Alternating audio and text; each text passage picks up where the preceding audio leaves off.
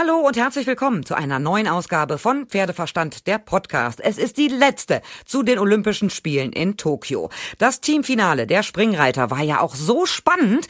Leider hat es für uns nicht für eine Medaille gereicht. Die Schweden gewinnen souverän Gold. Das haben sie sich auch wirklich verdient. Die waren unfassbar stark. Silber geht an die USA, Bronze nach Belgien. Ich habe mit unserem Bundestrainer der Springreiter, mit Otto Becker, gesprochen. Seine Bilanz der Olympischen Spiele hört ihr jetzt. Und entschuldigt, wenn die Telefonverbindung Verbindung manchmal nicht ganz optimal ist, aber es sind halt ein paar tausend Kilometer zwischen uns. Ja, Otto Becker, das Finale der Springreiter im Team heute war nicht so, wie er hofft. Ne? Wie fällt denn deine Bilanz aus? Nee, das ist so. Ich bin auch noch nicht so richtig mit mir im Reinen. Wir wussten jetzt, dass wir hier so einen kleinen Umbruch haben. Wir waren in Rio mit fünf gestandenen Weltklassepaaren. Hier haben wir nur einen Weltklasse-Reiter im Moment. Der Rest ist auf dem Weg in die Weltklasse und das hat man an der einen oder anderen Stelle gemerkt, dass die Erfahrung doch noch so ein bisschen fehlt. Aber trotzdem sind wir nach dem Einzel super in den Wettbewerb reingekommen und hatten uns für heute äh, offen gesagt ein bisschen mehr erwartet. Ich fand auch, dass die Pferde gar nicht so schlecht sprangen. Äh, eigentlich besser, als es das nackte Ergebnis am Ende aussagt. Äh, von anderen Teams das Pferd sprang eigentlich am besten draußen schon und auch, auch der Anfang, er kriegte einen Fehler und dann leider einen Folgefehler, der hat sehr wehgetan. Dann hatte Maurice, den ich auch loben will, der ja erst im Teamwettbewerb angefangen hat, einen, einen, einen wirklichen Netzroller, wie wir sagen, den gleichen Fehler. Und wenn es dann nicht läuft, dann passiert auch noch sowas, wie das mit Daniel Deutzer passiert ist, äh, was uns alle im Moment so kurz danach, können wir uns noch gar keinen Reim drauf machen, was da genau war. Jedenfalls fand ich was richtige Entscheidung, dass er nicht weitergeritten ist im Sinne des Pferdes. Wir hätten eh nichts mehr ausrichten können.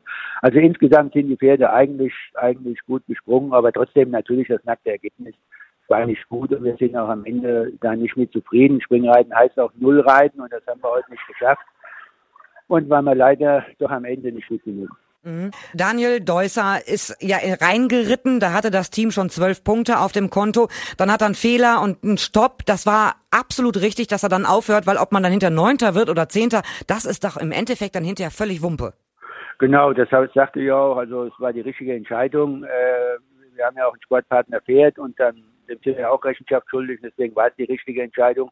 Im Nachhinein war es natürlich ärgerlich, also nicht, dass er aufgehört hat, sondern dass das äh, so passiert ist, weil äh, Belgien ist mit zwölf Fehlerpunkten noch Dritter geworden. Also er war ja gut unterwegs, natürlich hätte er auch noch nach Hause äh, reiten müssen, aber äh, wie gesagt, wir waren am Ende dann doch nicht ganz so weit weg, wie es am Ende jetzt das Resultat aussah. Aber nichtsdestotrotz, wir, wir waren heute nicht gut genug. Und ja, das müssen wir erstmal sacken lassen und nach Hause kommen und dann geht es auch wieder weiter. Die Schweden waren ja unfassbar stark, auch die USA. Alle drei Reiter jeweils mussten wieder ins Stechen und alle sechs Runden waren fehlerfrei. Da muss man einfach sagen, Bombenklasse, Weltspitze Runden von Schweden und den USA. Also ich finde Schweden zu Recht Goldmedaille gewonnen. Also ich sehe es genauso. Wir haben hier, wir haben hier natürlich durch Corona wirklich schwierige Bedingungen gehabt, aber das wussten wir vorher. Das ist auch keine Entschuldigung. Das war für alle gleich. Ähm, aber wir haben hier Top-Verhältnisse gehabt im ganzen Equestrienpark. Die, die Pferde waren top untergebracht, die Pfleger mit Klimaanlagen, auch die Stallung für die Pferde. Äh, die Plätze, die Böse, Parcoursbau war von Feinsten, die, die Kurve, sowas habe ich gesehen, so schöne Hindernisse. Äh, das war auf dem Punkt und wir haben wirklich Topsport auf allerhöchstem Niveau gesehen. Schon in der Einzelentscheidung war das Stechen vom aller, allerfeinsten. Und auch heute, ich meine, wir waren ein Freund des Modus, äh, aber das wussten wir auch vorher, war auch für alle gleich, das soll keine Ahnung sein. Aber äh, auch, auch der Sport heute und das Stechen war vom Allerfeinsten und man muss trotzdem sagen, dass wir mit Schweden einen verdienten Sieger gesehen haben. Das war die einzige Nation, die sowohl im Einzel- als auch im Teamwettbewerb das von vorne bis hinten durchgezogen haben. Und äh, insofern glaube ich, war das wirklich der verdiente Team-Olympiasieger heute. Mhm. Woran liegt das, dass die Schweden so unfassbar gut jetzt in Tokio aufgetreten sind? Also wirklich vom Einzel bis jetzt zum Schluss bis zu Team Gold, die waren unfassbar gut. Gibt es da eine Erklärung für? Weil die Springreiterwelt ist doch eine kleine Welt, man tauscht sich ja aus. Ja, eine Erklärung, äh, äh sicherlich keine einfache. Man braucht auch ein bisschen Glück, dass man im richtigen Moment die richtigen Reiter und die richtigen Pferde hat. Und wir hatten ja auch im Vorfeld ein paar Ausfälle, äh, wie gesagt, äh, mit, mit Christian Ahlmann, Daniel Deuter ein Pferd ausgefallen, Simone Blum, die amtierende Weltmeisterin, ist nicht dabei. Aber trotzdem hatten wir ein gutes Team und bei Schweden war es ebenso. Die hatten drei top die, die alle schon Jahre und Jahrzehnte lang auf allerhöchstem Niveau dabei sind. Die hatten die richtigen Pferde, die die nötige Qualität und das nötige Vermögen haben und waren in Schuss und deswegen haben die das so durchgezogen. Viele andere Nationen, die Engländer hatten zwei Top-Reiter, die Schweizer nur zwei. Wie gesagt, wir haben, wir haben äh, ja viele äh, Hauptchampionatsneulinge zwei dabei gehabt, äh, äh, Olympianeulinge drei. Die Schweden, die waren sehr erfahren mit den richtigen Pferden im richtigen Moment fit und das war, glaube ich, auch der Punkt. Und da muss man einfach auch ein bisschen Glück haben, im richtigen Moment die richtigen Reiter, die richtigen Pferde hat. Da ist nächstes Jahr vielleicht wieder ein anderes Land dran, äh, wo das genau alles in dem richtigen Moment passt. Da gehören so viel, so viel Faktoren dazu, um dann so eine Leistung zu Ende zu bringen. Bei den Schweden hat ist ja alles gepasst. Ich habe mir das vor ein, zwei Monaten schon gesagt. Hier, die haben drei Top-Reiter, das macht einen super. Und die haben das hier voll bestätigt. Und äh, ja, da, wie gesagt, da gehört auch das nötige Quäntchen Glück nachher dazu, dass man im richtigen Moment die richtigen Paare hat.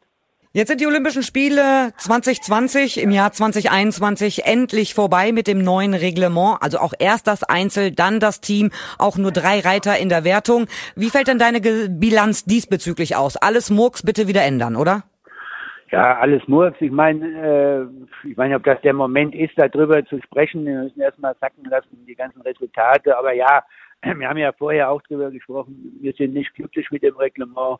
Was ich gut finde, ist, ist äh, was auch gerne mal von meiner Seite bleiben kann, dass man wirklich im zweiten Umlauf bei Null anfängt. Das ist spannend, das ist einfach zu verstehen.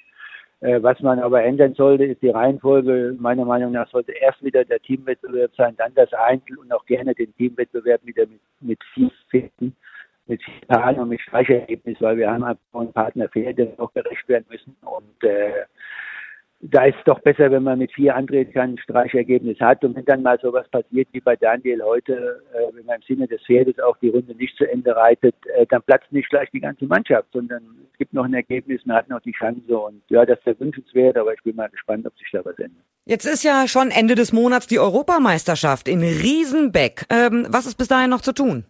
Ja, viel. Wir müssen nominieren bis Ende nächste Woche die fünf. Aber wie gesagt, jetzt ist der Kopf erstmal leer heute. Wir fliegen mit allen Reitern morgen zurück. Wenn mal, wir haben ja die Longlist, haben wir ja aufgestellt. Äh, jetzt müssen wir mal sehen, wer da zur Verfügung steht, was wir auch den Pferden zumuten können und wie frisch sie nach Hause kommen. Und dann werden wir Riesenweg planen. Und dann werden wir weitersehen. Aber das, da habe ich jetzt heute keinen Gedanken dran verschwendet. Ihr seid ja in der Zeit sieben Stunden weiter. Wenn du sagst, ihr fliegt morgen schon wieder zurück, geht's jetzt ins äh, Bett mit einem Schlörschluck noch oder äh, nur gefrustet oder auch ein bisschen happy? Das ist im Endeffekt, dass die Pferde alle eigentlich ja richtig, richtig gut gesprungen sind. Auch der Mumbai von Christian Kuckuck war ja super. Ja, alle haben sich, ich habe auch gerade, wir sind im Stall hier noch, äh, wir hatten was zu essen bestellt, wir wussten, äh, äh Hotel gibt's ja nichts mehr und um, alle erstmal auf den Wettkampf hier äh, sich konzentriert. Jetzt haben wir noch ein bisschen Pizza und Sushi bestellt und äh, haben das gegessen. Ich habe noch eine kurze Ansprache gehalten und ja, aber bei allen merkt man doch, dass die Enttäuschung da ist, dass die Enttäuschung groß ist. Deswegen müssen wir auch mal eine Nacht drüber schlafen und dann werden wir uns neuen Zielen widmen. Otto, vielen herzlichen Dank, dass du Zeit für mich hattest. Ich wünsche euch auf jeden Fall eine gute, gute Heimreise. Kommt alle gesund und munter wieder zurück. Sehr gerne. Danke. Danke. Gut in die Heimat. Ja, tschüss.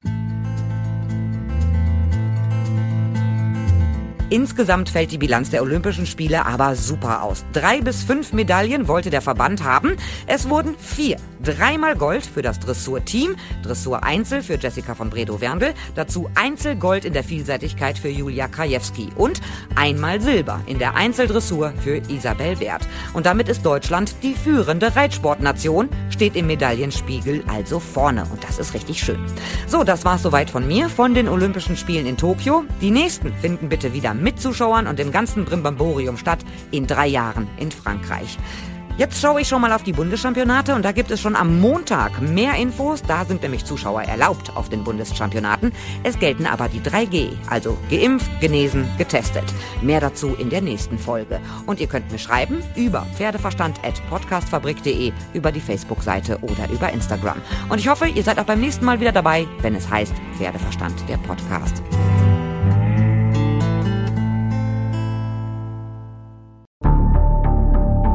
Wie lange kann ein Mörder sein dunkles Geheimnis bewahren? Wann bekommen die Angehörigen Gewissheit und die Opfer Gerechtigkeit? Jedes Jahr werden bei der Polizei rund 100.000 Menschen als vermisst gemeldet. Drei Prozent davon, also 3000 Menschen, bleiben länger als ein Jahr verschwunden. Einige werden nie wieder gesehen. Seit gut drei Jahren arbeitet die Polizei in NRW mit sogenannten Cold Case Units. Das sind Abteilungen, die wirklich nur damit beschäftigt sind, Mordfälle zu bearbeiten, die teilweise seit Jahrzehnten ungeklärt sind. Ich bin Mike Mattis, Radioredakteur und News Anchor und ich spreche mit Ermittlern über diese Fälle. In meinem Podcast Licht ins Dunkel, Cold Cases und ungeklärte Vermisstenfälle von hier beleuchten wir gemeinsam mit Profilern, Staatsanwälten und Mordermittlern Cold Cases und ungeklärte Vermisstenfälle aus ganz Deutschland. Immer in der Hoffnung, dass Angehörige endlich Gewissheit und die Opfer Gerechtigkeit bekommen. Licht ins Dunkel. Cold Cases und ungeklärte Vermisstenfälle von hier. Eine Produktion von Mike Mattis und der Podcastfabrik.